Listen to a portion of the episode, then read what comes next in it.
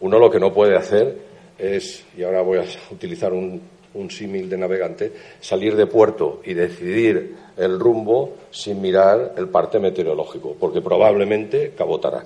Entonces, lo que hemos hecho ha sido tenemos un parte meteorológico que nos dice pues bastante cosas no muy no muy agradables. Lo que hay que hacer es pues rizar la mayor, poner un foque pequeño y aguantar.